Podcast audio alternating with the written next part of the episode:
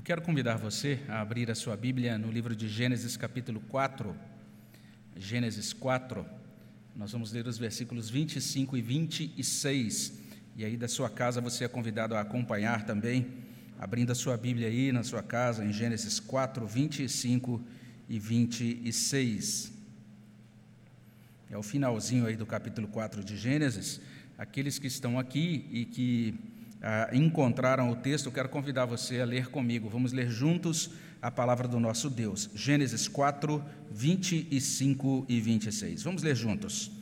Tornou Adão a coabitar com sua mulher, e ela deu à luz um filho, a quem pôs o nome de Sete, porque, disse ela, Deus me concedeu outro descendente em lugar de Abel, que Caim matou.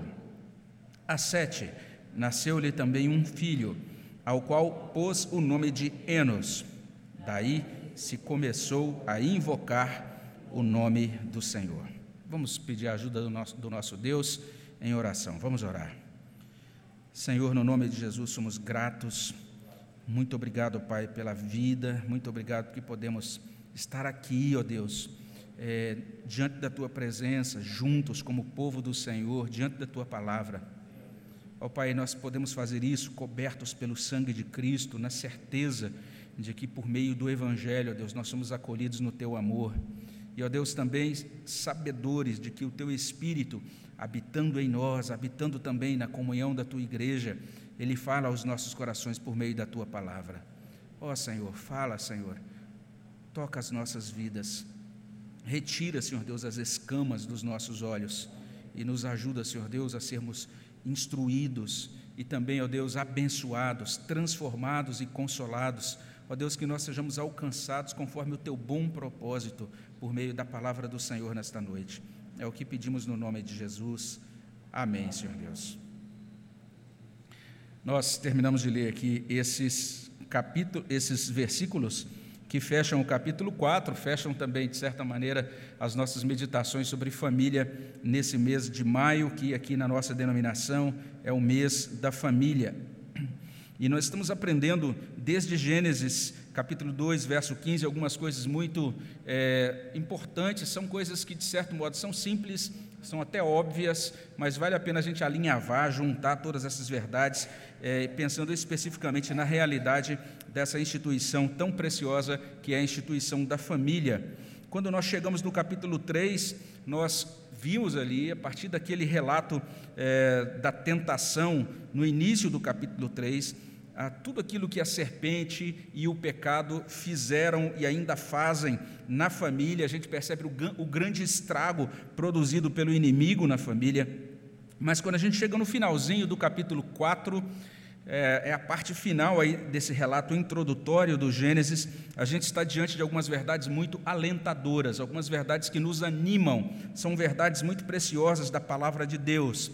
Sim, quando a gente olha para tudo o que consta desde o capítulo 3 até o capítulo 4, quando olhamos a descendência de Caim, a gente conclui que a família precisa de ajuda, mas afinal de contas, o que pode ser feito para ajudá-la, para socorrê-la? de que, de que maneira Deus renova a família. E Gênesis capítulo 4, versos 25 e 26, informa que Deus renova a família. E ele faz isso de três modos. Ele renova a família com novos começos, ele renova a família com nova esperança, ele renova a família com novo culto.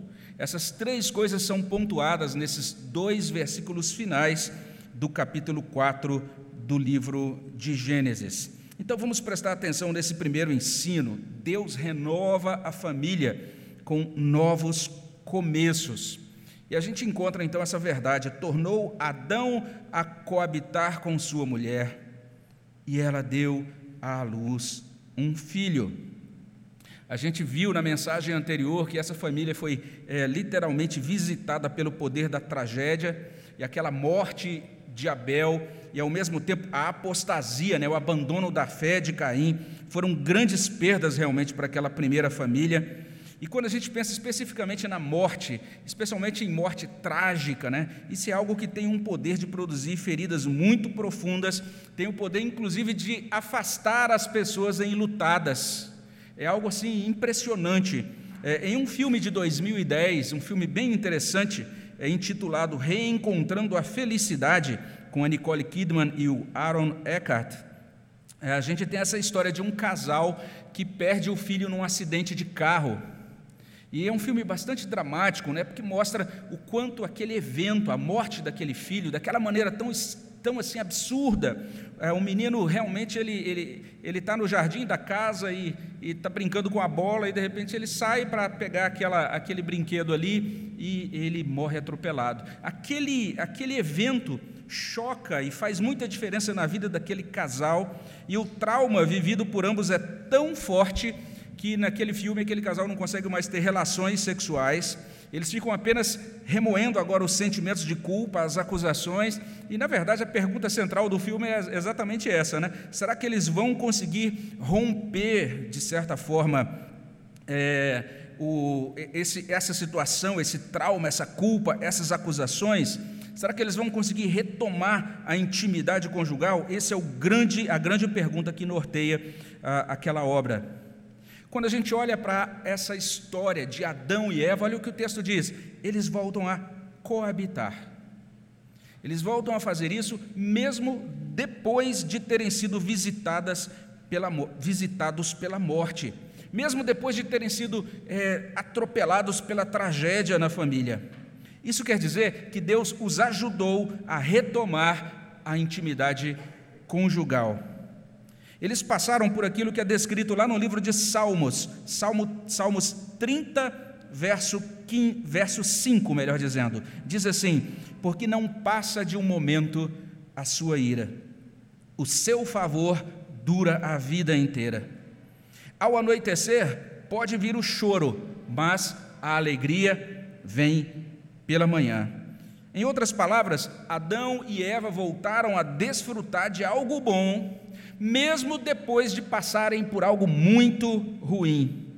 Isso não se deu conta, isso não se deu por conta de argumento, isso não aconteceu porque eles usaram alguma técnica ou é, usaram a força humana. Isso aconteceu pela graça na interação com Deus. Deus muda a sorte dos abatidos. Deus torna possível a reaproximação daqueles que, por conta de pecado ou de circunstâncias, foram anteriormente distanciados.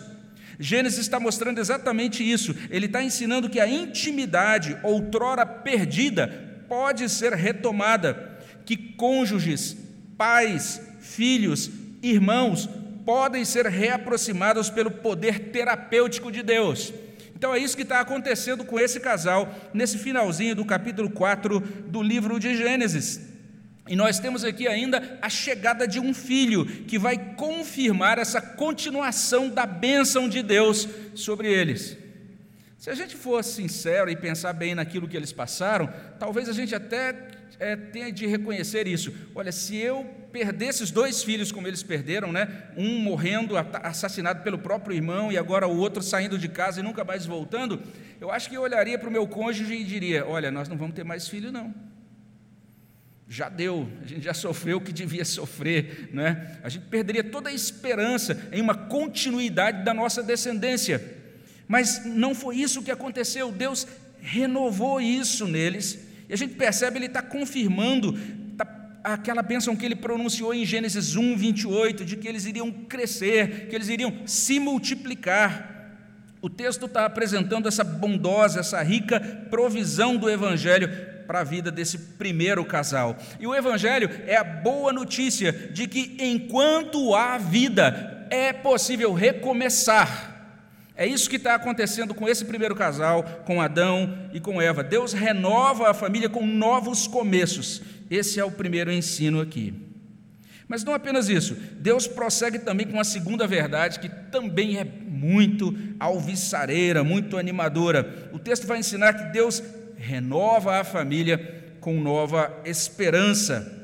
Isso, de certa forma, já estava sinalizado lá no, sinalizado no ponto anterior, mas a gente vai encontrar o seguinte: o texto vai dizer, ela deu à luz um filho a quem pôs o nome de Sete, porque disse ela, Deus me concedeu outro descendente em lugar de Abel, que Caim matou.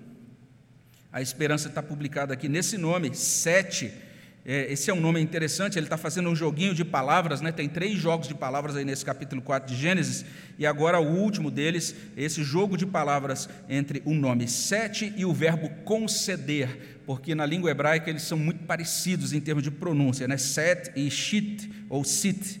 E é interessante então que nesse jogo de palavras a gente vai encontrar essa, esse motivo desse nome, né? Alguns vão dizer que sete significa designado.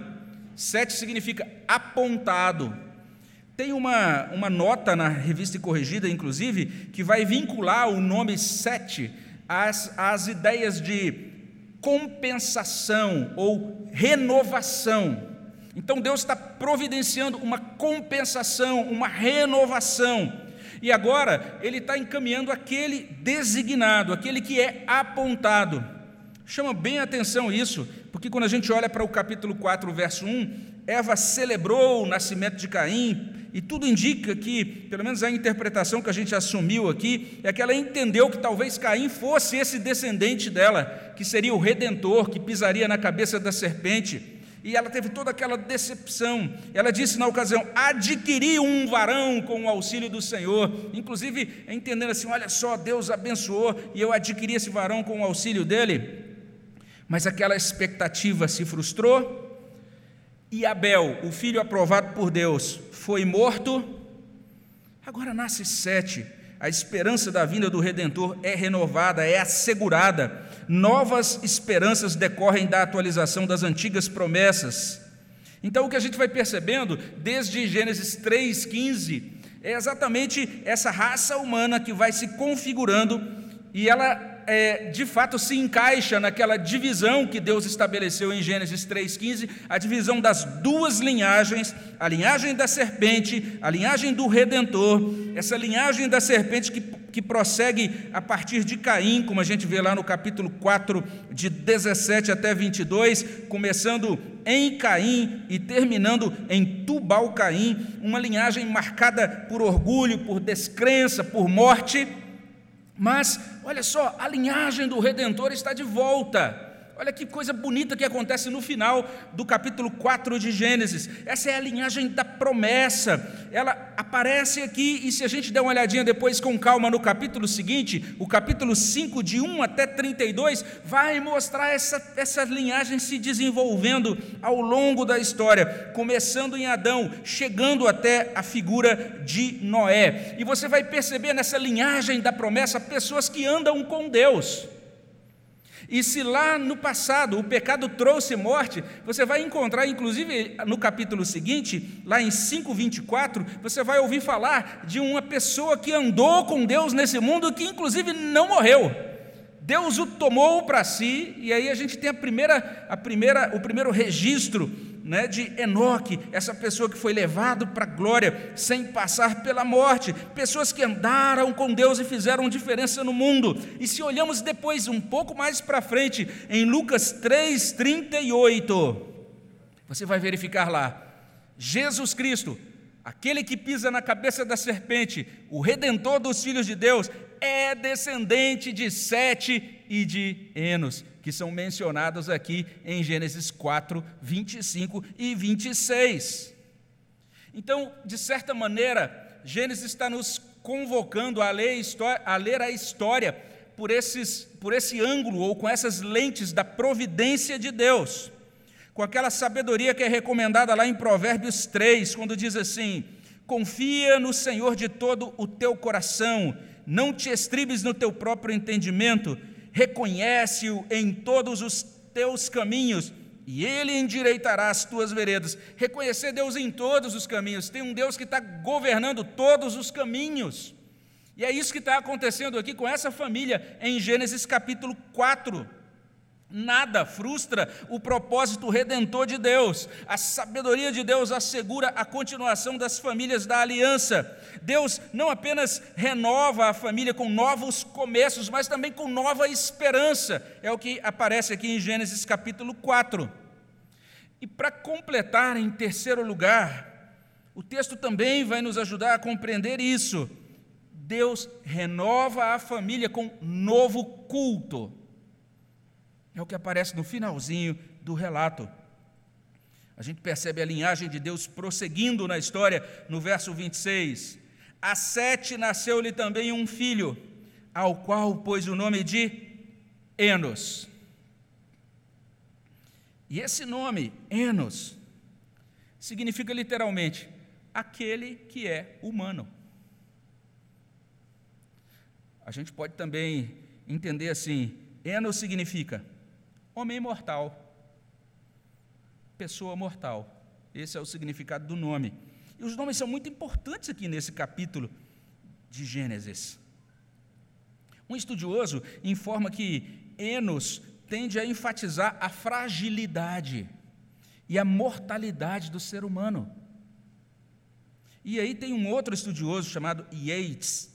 Ele diz o seguinte: esse nome, Enos, denota fraqueza. Eu acho isso impressionante. Porque quando você vê o que acontece a partir de Enos, você entendeu o que acontece lá? O texto diz assim: daí se começou a invocar o nome do Senhor. Um servo de Deus observa nessa invocação o seguinte: ele diz que nessa invocação nós estamos enxergando aqui o primeiro brotar do desenvolvimento espiritual a partir de Abel. Calvino chega ao ponto, ele se entusiasma ah, tanto que ele vai dizer isso, que invocar o nome do Senhor é uma sinédoque, né? é uma expressão que na verdade envolve algo muito mais, mais amplo, é algo que equivale a oferecer culto verdadeiro. E aqui nós estamos vendo exatamente isso, essa retomada do culto verdadeiro. Calvino vai, seu, vai dizer o seguinte no seu comentário: que é, o, o nosso inimigo, que Satanás, ele se esmera em adulterar com toda a corrupção possível a pura invocação a Deus. Ele vai fazer de tudo para nos afastar desta invocação. Invocar a Deus é um exercício para os fracos. A gente precisa entender isso. Olha o convite que a gente encontra em Salmo 50, verso 15: Invoca-me no dia da angústia, eu te livrarei. Ora, se você não tivesse angustiado, estivesse tudo bem, então você não precisaria invocar, você não seria movido a invocar. Tem outro chamado em Jeremias 33, 3, que é um chamado dado, transmitido ao povo de Judá, que estava muito fragilizado por conta do cativeiro ou da iminência do cativeiro. E naquele momento, quando eles estavam todos ali de pernas trêmulas, o profeta diz assim: Invoca-me e te responderei. Anunciar-te-ei coisas grandes e ocultas que não sabes. Jeremias 33, 33. Ou, desculpe, 33, 3. O apóstolo Paulo chega ao ponto de dizer em alto e bom som: Deus é o Senhor de todos, rico para com todos os que o invocam. Olha o que Paulo diz. E ele termina dizendo: Porque todo aquele que invocar o nome do Senhor será salvo. E quando a gente olha para os cristãos no livro de Atos, é bem significativo quando nós olhamos o capítulo 9, lá em Atos 9 e 4, os principais sacerdotes mandam prender os crentes, e os crentes são identificados como todos os que invocam o teu nome. Olha que designação interessante. Alguém dizer, quem é esse povo aí da Igreja Presbiteriana de São José do Rio Preto? Quem são esses que estão acompanhando ah, e que participam desse, desses cultos e dessas programações, mesmo aí das suas casas? São aqueles que invocam o nome do Senhor. E lá em Atos 9, 21, os cristãos são identificados como aqueles que invocam o nome de Jesus. Daí a partir desse homem mortal, a partir desse homem fraco, a partir de Enos, iniciou-se a invocação do nome do Senhor. E aí, não sei se você prestou atenção, Gênesis 4 começa e termina com culto. Que capítulo interessante. Ele desce assim as profundezas, ele fica um capítulo tenebroso em determinado momento. Mas perceba, ele começa, ele termina com um culto.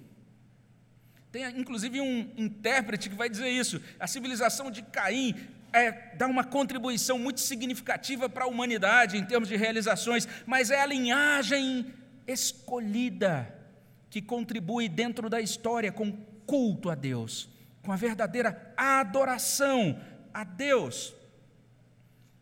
Em Gênesis 4:6, Deus aceita o culto oferecido por Abel.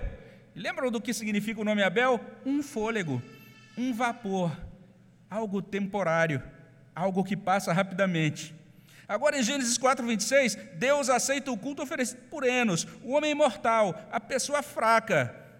Então, olha o que a Bíblia está nos ajudando a compreender: que a invocação do Senhor é uma experiência dos salvos. Todo aquele que invocar o nome do Senhor será salvo. Essa é uma necessidade, invocá-lo para que sejamos salvos. A invocação de Deus pressupõe o reconhecimento da grandeza dele, pressupõe gratidão a ele, pressupõe dependência dele. Isso significa que os verdadeiros adoradores são aqueles que entendem que não passam de seres humanos frágeis, sustentados unicamente pela bondade e pela graça de Deus. Então, essas palavras de Gênesis 4 são animadoras, enquanto aquela linhagem de Caim se afasta do Criador, Deus, o próprio Deus, ele, ele próprio, ele, ele suscita uma linhagem de adoradores por meio de Sete, esse designado, e além disso, o santo e o bendito nome do Senhor começa a ser invocado a partir de Enos. Mesmo depois de Caim abandonar a Deus definitivamente, a promessa de que Deus enviará a redenção não é anulada. Jesus Cristo virá, a cabeça da serpente será esmagada.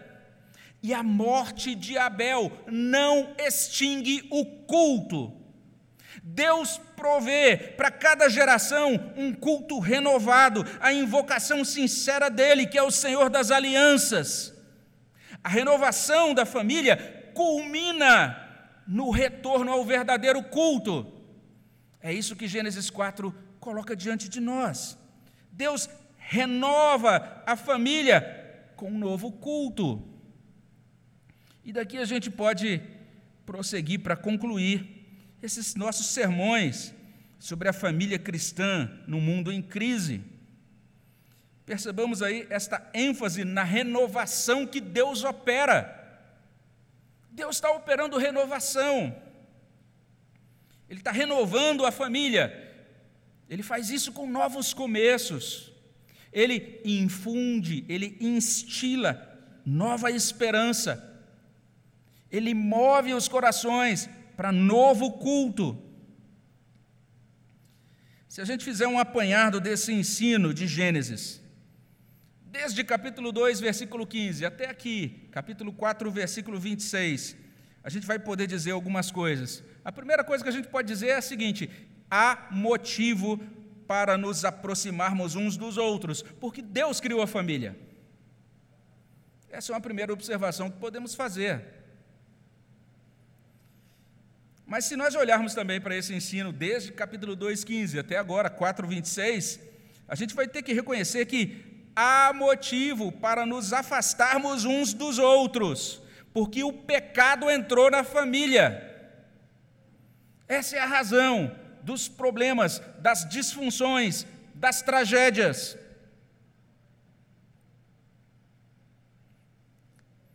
Mas a gente pode dizer também uma terceira coisa.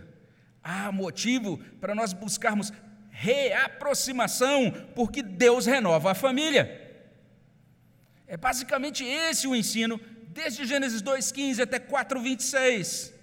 Esse trecho do livro de Gênesis registra não apenas aqueles fatos que ocorreram lá atrás com a família de Adão, com a família de Adão e Eva, mas eles também falam muito para a gente.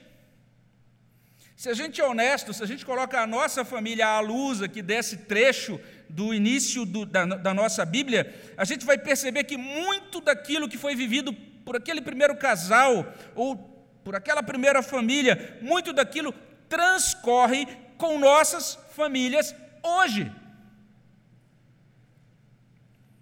Então, Gênesis está apontando para a necessidade, para a nossa necessidade de Deus, aqui, agora.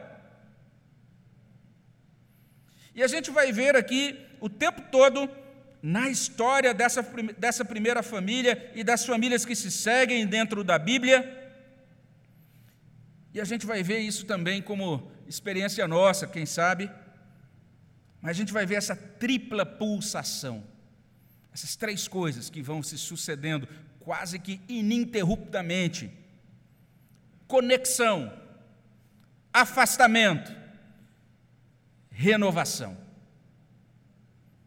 Essas três coisas estão presente, presentes na experiência não apenas dos santos ali das Escrituras, mas também de nós no mundo hoje. A gente vai perceber o tempo todo a graça de Deus na família operando o amor. Então, quando você vê um casal que chegou lá na ponta, né? Olha, agora nós estamos lá, comemoramos aí tantas décadas. Entenda isso, é um grande sinal da operação e da, da, da profusão do amor de Deus que tem sido derramado, do socorro de Deus que tem sido enviado em várias ocasiões para que esse casal chegue àquela posição. Nós nos sentimos assombrados, de certo modo, quando olhamos para essa passagem da Bíblia. Isso é assim porque companheirismo, afeição, aquela aproximação, a intimidade entre marido e mulher, entendimento, respeito, equilíbrio, confiança, cuidado com os filhos, honra aos pais, amor entre os irmãos. Todas estas áreas da vida familiar foram afetadas pela serpente. Todas. E isso faz com que as famílias sejam complexas, com que as relações humanas sejam complexas. Tem muita coisa tão preciosa, assim, preciosíssima aqui em Gênesis 2,15 até 4,26. Mas uma das coisas que eu acho que a gente poderia e deveria aprender é isso. A gente tem que ter muito cuidado com soluções simples ou mecânicas para a família. Cada família, cada relação é singular. Existem camadas de complexidade em cada família. Os antigos eram bem mais sábios do que nós. Eles diziam assim: só Deus sabe o que acontece entre quatro paredes, entre um casal. Só Deus sabe o que acontece dentro de uma casa. A experiência, a caminhada de uma família, a complexidade de uma família não cabe em um currículo de curso. Soluções simples não bastam, e nem soluções mecânicas. O que, que eu quero dizer com solução mecânica? Solução mecânica, quando eu falo de mecânica, eu estou falando disso. De você imaginar que a família funciona como um mecanismo certinho e que basta você dar corda, girar aquela manivela nesse ponto e tudo vai fluir bem lá.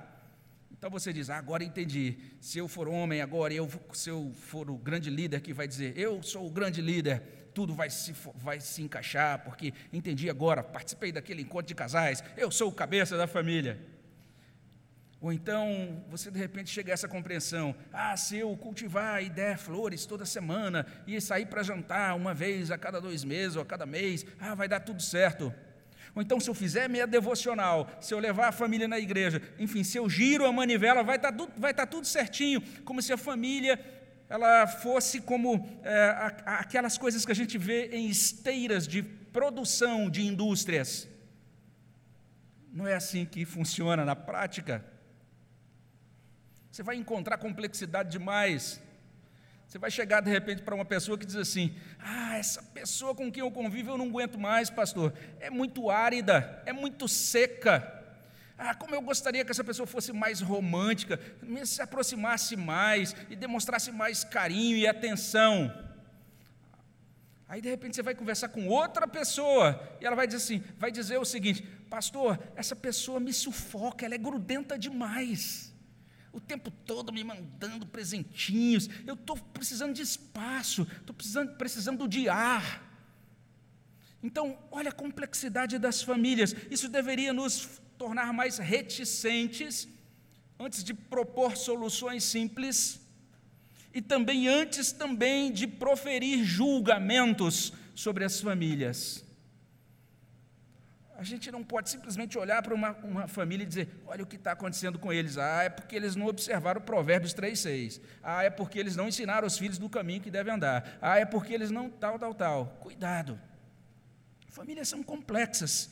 A serpente afetou todas as coisas. O pecado afetou todas as coisas. Mas se tem uma coisa que Gênesis nos ensina, é que todas as áreas da vida familiar podem e devem ser renovadas pela redenção. A renovação da família é possível por causa da pessoa e da obra de Cristo. A aliança dentro de cada família subsiste por, por conta desta aliança de Deus, que é administrada a nós soberanamente. Então vamos pensar Cristo, Sua obra. Jesus Cristo. Jesus Cristo é o redentor que sustenta tudo. Colossenses 1,17. Ele é antes de todas as coisas, nele tudo subsiste, até a nossa família, subsiste nele. Redenção. Redenção é a obra de Jesus Cristo que inclui, que restaura tudo. Colossenses 1:20, e que havendo feito a paz pelo sangue da sua cruz, por meio dele, reconciliasse consigo mesmo todas as coisas, quer sobre a terra, quer nos céus, todas as coisas, até mesmo nossas famílias.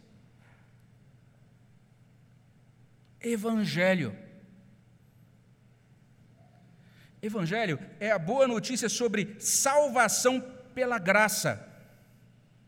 Essa possibilidade de paz com Deus mediante a fé em Jesus Cristo, como escreve o nosso irmão Dixon, ele diz assim: Peguei todas as minhas boas obras e todas as más, lancei-as num amontoado diante do Senhor, fugi de ambas e me dirigi ao Senhor Jesus Cristo e nele tenho paz. É isso, isso é o Evangelho, essa é a experiência do Evangelho. O Evangelho é esta verdade sobre o amor de Deus que conserta relacionamentos quebrados, ele conserta o nosso relacionamento com Deus, ele é poderoso para consertar os nossos relacionamentos uns com os outros. O Evangelho é o poder de Deus para a salvação, não apenas a salvação da alma individual, mas também o poder de Deus para a salvação da família. E agora, pelo Evangelho, Deus Espírito Santo habita em nós. Deus, o Espírito Santo, governa, limpa, ajuda.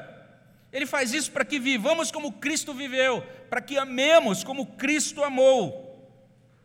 Tanto é assim que tudo isso que a gente normalmente costuma chamar de renovação da família nada mais é do que a obra do Espírito Santo produzindo o seu fruto no nosso relacionamento, nas nossas interações familiares. O Espírito Santo produzindo o fruto dele nos nossos corações e na nossa casa. E agora, pelo Evangelho, quando a gente entende o Evangelho, a gente começa a esperar coisas realistas das pessoas da nossa família.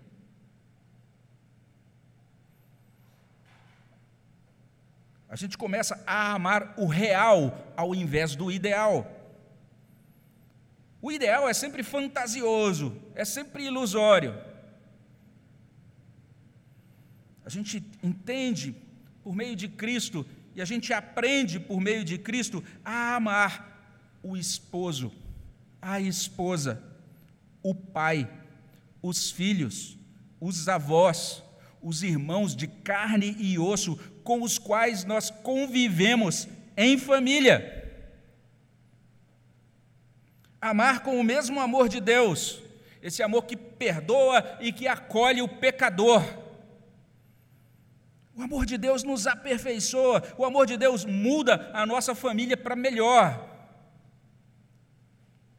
E por fim, agora, pelo Evangelho, nós passamos a compreender que esses vínculos da família, né, os vínculos do casamento, da família, refletem aquela relação muito sublime e muito impressionante entre o Senhor Jesus Cristo e a sua igreja. Como diz o apóstolo Paulo lá em Efésios 5, 31 e 32: Eis porque deixará o homem a seu pai e a sua mãe, e se unirá à sua mulher, e se tornarão os dois uma só carne. E de repente Paulo tem aquele chamado estalo do Espírito Santo e diz: Grande é esse mistério!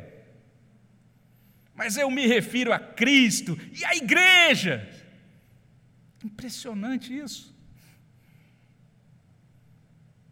Lá em João 13, 1 diz assim: Jesus amou os seus discípulos até o fim.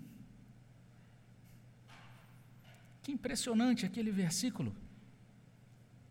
Amor para a vida toda. Amor que se derrama, inclusive, para a eternidade toda.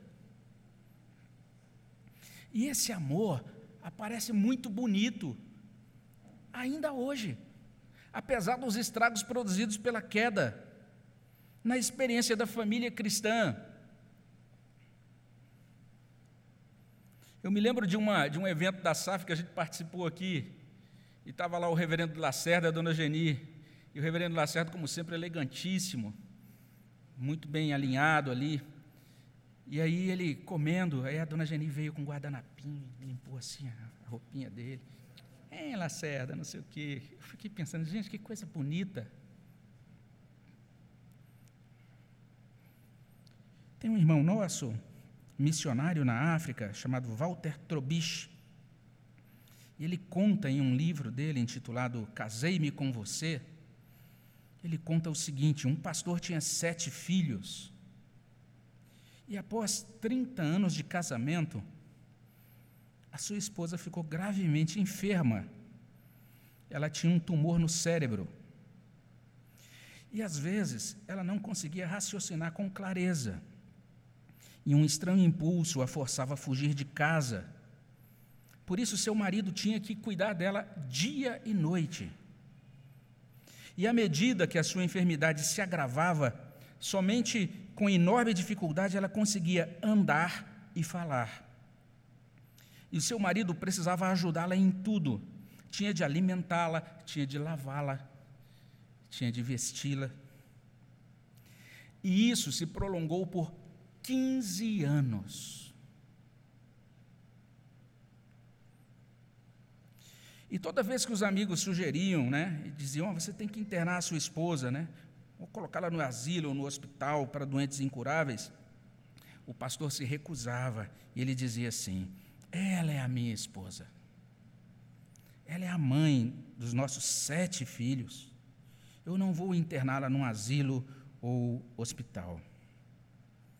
E pouco antes daquela mulher falecer, ela foi visitada por uma amiga, que é a esposa do pastor Walter. E ela falou então com a esposa do pastor Walter e disse o seguinte: Ingrid, toda vez que você e Walter falarem sobre casamento, eu quero que vocês contem ao povo que o meu marido me ama hoje como me amou quando eu era sua noiva. Olha, Cristo é a igreja aí. Seres humanos marcados pelo pecado, mas ainda conseguindo expressar esse amor tão maravilhoso. E aí, esse autor desse livro escreve assim: Esse é o amor que retrata o amor de Cristo para com a sua igreja. Não é um amor que pensa em obter ganho, é um amor sacrificial, um amor que cuida e que acolhe e que mantém os termos do pacto. A gente está tendo aqui a descrição de um casal fraco. Mas esse casal foi sustentado até o fim pela graça e pela força de Deus por meio de Jesus Cristo. Eu oro para que, ao fim desses sermões, a gente entenda isso. Deus é o criador da família, Deus é o sustentador da família, Deus é o redentor da família. Nós precisamos compreender isso, que os rumos da nossa família, os destinos da nossa família estão nas mãos de Deus. E se a família sofre às vezes abalos que assustam, que tumultuam a alma, ou se parece que a família perde o chão, se parece que a família é sugada pelo abismo, esse abismo da confusão, saibamos que Deus dirige a história com a sua providência, especialmente a história da nossa família. Às vezes, o modo como, é, como essa providência encaminha as coisas é misterioso. Eu fico imaginando, de repente, uh, Eva ali na sua casa e chega a notícia: o seu filho foi morto. Como que foi? Ele foi morto pelo irmão. E, e cadê o irmão? Sumiu no mundo. Agora ele é um errante na terra de Nod. Que impacto! Perde-se o chão, perde-se o norte. O texto que a gente leu no início diz: Deus soberano às vezes é misterioso. Ele é único, ele é salvador, mas é misterioso. Esses eventos aqui, na vida desse primeiro casal, nos forçam a compreender que nós temos de prosseguir na vida, inclusive com nossa família, às vezes, admitindo o seguinte: como crente, como crentes, como crentes, nós entendemos crendo e cultuando, adorando. O que fazer à luz de Gênesis, capítulo 2, até Gênesis, capítulo 4, 26? Nós temos de apresentar os nossos corações a Deus e suplicar: Deus restaura o meu coração. É aí que começa. Nós precisamos apresentar nossas famílias a Deus e suplicar: Deus restaura a minha família. Nós temos de voltar a acreditar nele, mesmo se tivermos perdido nossa família. Nós temos de voltar a funcionar orientados pelos padrões e pelas promessas dele nós temos de voltar a invocar o nome dele. E, aliás, foi o que nós fizemos hoje desde as seis horas da manhã. Desde as seis horas, dedicamos esse dia como dia de oração das famílias e pelas famílias. E pouco antes aí das 18 horas, nós entregamos a Deus esse nosso dia de oração. Gênesis 2, 15 até 4, 26 está nos convidando está nos convocando. Entreguemos a Ele as nossas dores e preocupações, dediquemos a Ele as nossas melhores intenções, recorramos a Ele como nosso socorro. Ele, o Senhor, é quem cuida da nossa alma e também é quem cuida da nossa família. Amém, meus irmãos? Vamos orar sobre isso. Baixemos nossas cabeças e vamos orar. Senhor, colocamos nas tuas mãos o nosso coração